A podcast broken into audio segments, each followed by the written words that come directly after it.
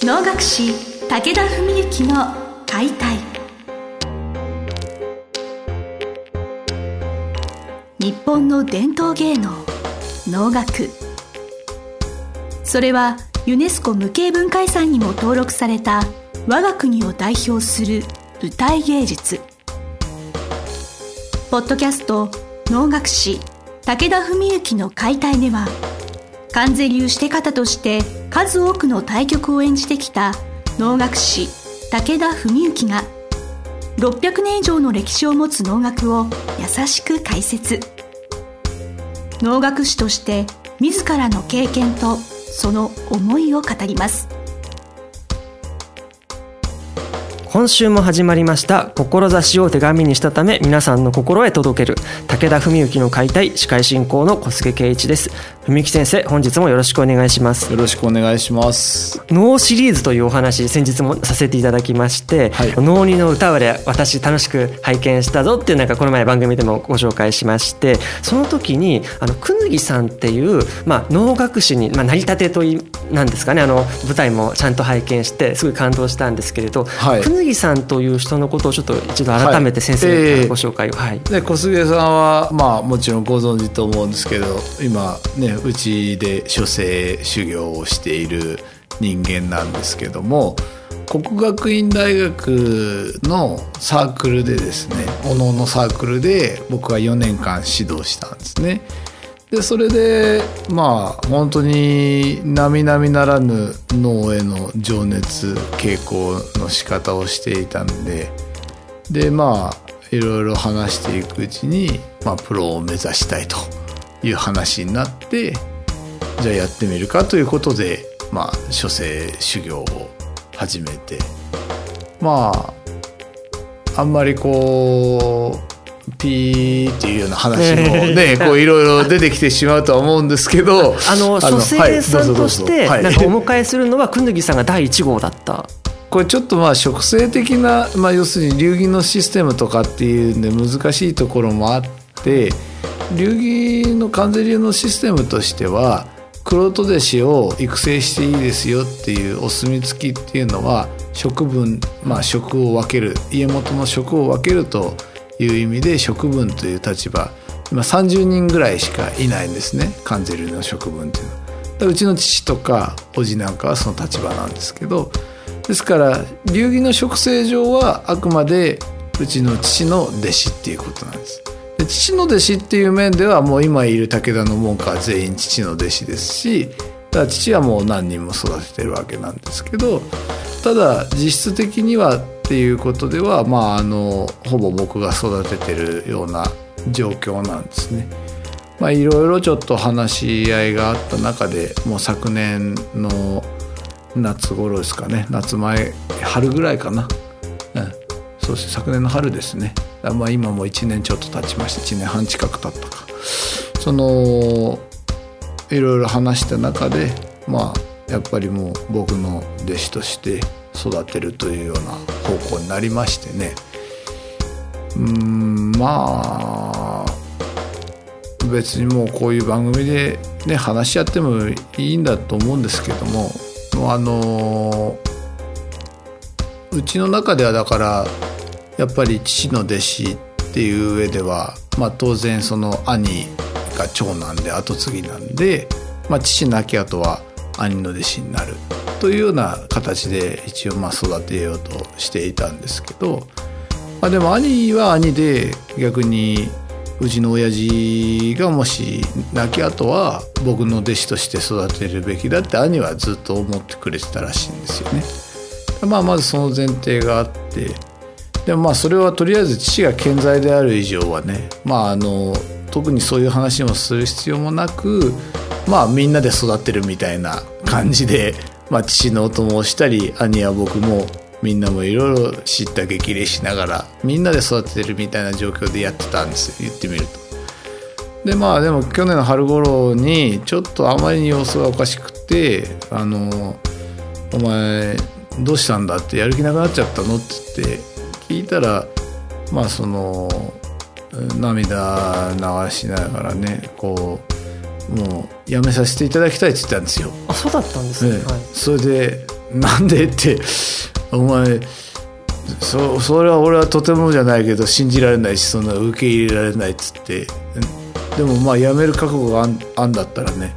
あの何言ったって怖くないだろうから俺の今後のためにもぜひ聞かせてくれっつって言ったらまあ自分がそのは先々のね道で要するに大先生亡き後はあの友之先生の弟子っていうことになるってまあそれでできると思って始めたんですけどやっぱり文幸先生の弟子でいたいですと。でまあ素人としてでもいいので素人弟子としてで月謝払ってでもいいので 文幸先生の弟子でいたいですって言ってくれて。いやもうそこまで言うんだったらねちょっと俺もあの一からちょっと考え方を改めなきゃいけないしでもまあそこまで腹決まってんだったら本当に素人の弟子として育てることでできるわけだからそこまで話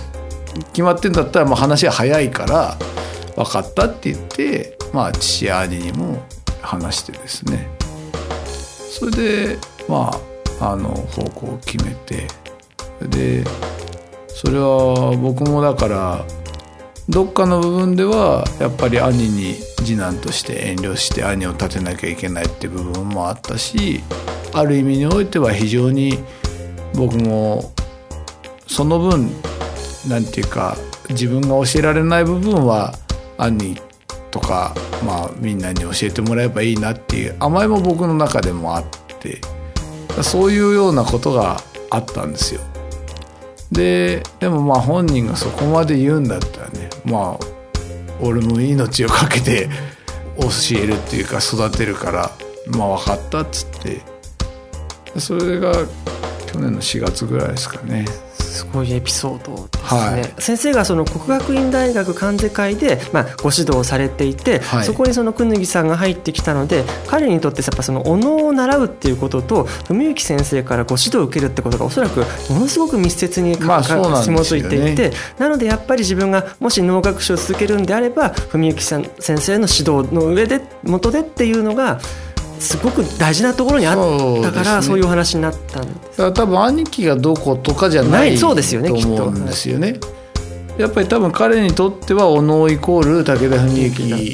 ででもそれは入門の時によくよく確かめたんですよ、はい、そうはならないからねってうちの考え方としてはって。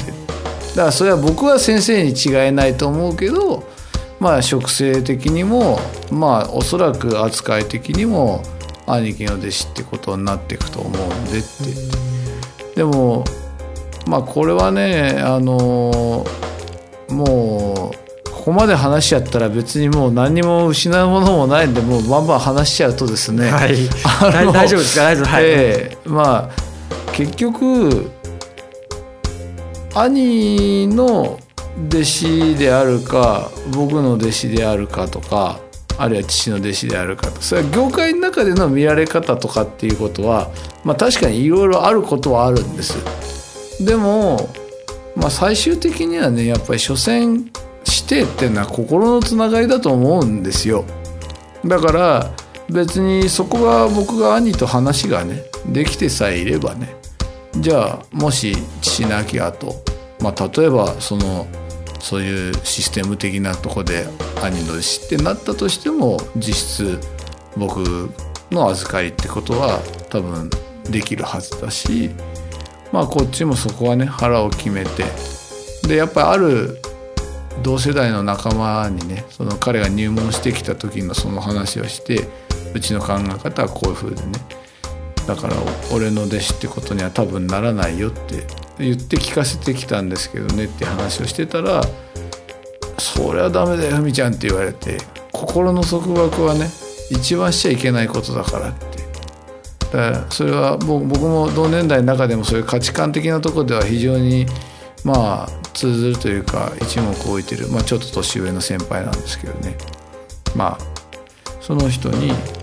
それはねいくらその口で言ったって何言ったってね。だってもうそれはもう絶対はたから見ててももう彼がふみちゃんを大尊敬してるのはもう見てりゃ分かるし目も違うしって。でそれでいて導いといてね私は先生じゃありませんよっていうのはそれはないでしょって言われてああそそっかと思って。でまあその言ってくれた人ははっきり言って僕からするとその同年代の仲間の中でも最も封建主義者っていうか、あのちょっとあの今の時代にこんな古い考え方の人がいるかなっていうようなところをそういう一面を持った人なんですよ。植生とかにもすごく価値を見出すような方なんですよね。ななのにそう言われたから僕もちょっとびっくりしちゃって「あそうっすかね」って「それは絶対ダメだよ」って言われてそれはやっぱりそれでしかもねそれはなる時になってそれしか仕方ないってなってなるなら分かるけど先にそんなこと決めてね心の束縛したら彼はだってもう持っていきようがないじゃないって心のって思いのって言われて「あそうっすか」っつって、まあ、そんなことがあったそっちが先だったんですね多分、そんな話をしてた多分数ヶ月後にそのくぬぎのそういうまあ話があったんで僕もそのちょい先輩のその言葉も即座に思い出してきてあそっかと思ってですねなんかそんなようなことがあったんですね。これはドラマですね。なんかもう本当一つの物語というか能楽師になるってどういうことなんだろうかってやっぱその並々ならぬ覚悟とか思いがないとその一歩を踏み出せなかったと思うんですね、だからそこにその彼がやめますって言い出すぐらいのきっと強い悩みや葛藤があっての、そういう一連の出来事だったのかなと思いました。はい、なんかだからまあこれ以上聞きたい人はね 僕のところに入門して あの聞きに来てもらえばと思いますけどまああの、はい、本当にその延長でもう本当にもうもうちょっとそれに補足するような並々ならぬその彼のそういう思いとか決意みたいなこともあってそれでだからまあうちの父や兄も了承してくれて、まああの対外的にはねあのしばらく言わないでいたんですけどもまああのうちの中でも、まあ、あのそういうふうにして、まあ、それそれは周りの方々も見てればね分かるしっていうんでまあ実際もうすでに親戚とか一門の人たちも彼に頼むみたいな彼を依頼してくださる時は、まあ、父に言うか僕に言ってきてくれてるんですね。だまあそういうようなことでまあ役割分担じゃないですけど、まあ、兄は財団の理事長もやってるし、まあ、僕は僕で自分のいろんな動きする中でね、まあ、彼を育てて、まあ、これとても一回じゃ終わんない話になっちゃいましたけど、はい、その、まあ、最後にエピソードとして言うとその両親本人にも言ったんですこれその素人弟子とでもしてでもいいからって言ってきて考えるって言って本人にもその時言ったし父と兄にも言ったんですけど僕はね芸と心は教えられると思う。僕は彼に。ただ能楽師っていうのはそうじゃない気働き気遣いとか礼儀作法とかいっぱい学ばなきゃいけないやんなきゃいけないことがあって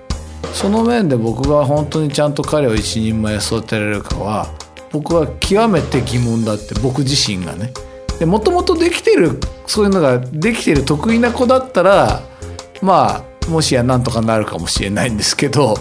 コミュニケーション能力とかまああのご覧のように非常に低い男なんで僕がね果たしてそういう面で彼を一人前できるのかっていうのはね正直言って甚だ疑問なんですけど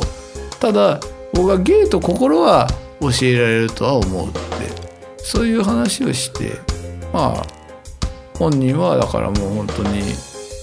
な何がどうあってもね、まあ、僕についていきたいみたいなことを言うのでまあでもそれはもしかすりゃ本質的には師弟っていうのはそういうものだとはとも思うのでまあより一層のね責任感を持ってなんとか自分もやっていかなきゃいけないなって思ってる次第なんですね。はい、はい、まあすごいこれ多分いずれまたパート2をやったらいいかもしれませんね。このお話を通して文幸さんの私その哲学とかお人柄もすごく伝わってくると思うんですね。はい、まあそのくんずぎさんという方の今後のその応援したいって気持ちもありますので、はい、なんかパート2パート3があれば、ね、はい、どんどんどん、ね、くんずぎさん話というものも、はい、ね、あの続けてできたらなと思っております。はい、本日はどうもありがとうございました。ありがとうございました。本日の番組はいかがでしたか？番組では武田文幸への質問を受け付けております。ウェブ検索で「武田文幸」と入力し検索結果に出てくるオフィシャルウェブサイトにアクセス。その中のポッドキャストのバナーから質問フォームにご入力ください。ぜひ遊びに来てくださいね。